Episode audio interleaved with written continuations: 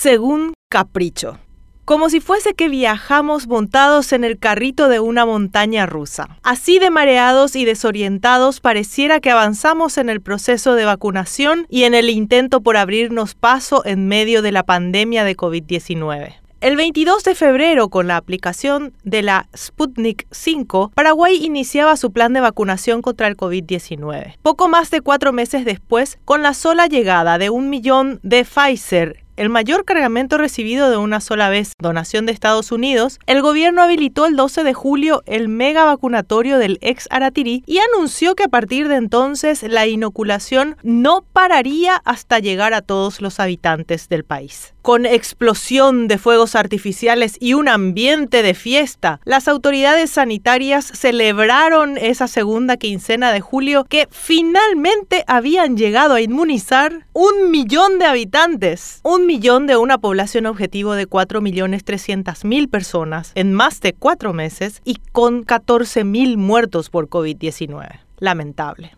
Una semana después, el ministro de Salud, Julio Borba, anunció que para seguir con la campaña de vacunación iban a usarse las 500.000 dosis de Pfizer que se habían guardado para segundas dosis. Apenas se había celebrado que nunca más pararía el proceso de inmunización, pero ya de nuevo comenzaron a usar las reservas. Ayer, el director del programa ampliado de inmunizaciones, Héctor Castro, volvió a decir que solo quedan 100.000 Pfizer y que se acabarán la próxima semana. No descartó que lleguen más dosis, pero dijo que él no tiene competencia para anunciarlas. A propósito, también faltan segundas dosis de Sputnik V para 380.000 personas que tienen que vacunarse en agosto y también urgen dosis de AstraZeneca. O sea, todavía no terminamos julio y de nuevo estamos a la deriva. Las promesas del mecanismo COVAX y del Fondo Ruso de Cooperación siguen siendo apenas eso, y las dosis que compramos no llegan. Aún no sabemos cómo vamos a empezar agosto, pero nuestro ministro de Salud está en Estados Unidos negociando vacunas para el 2022. Y en esta coyuntura, justo cuando los índices de enfermos, muertos, internados por COVID comenzaron a bajar por el curso natural de la pandemia,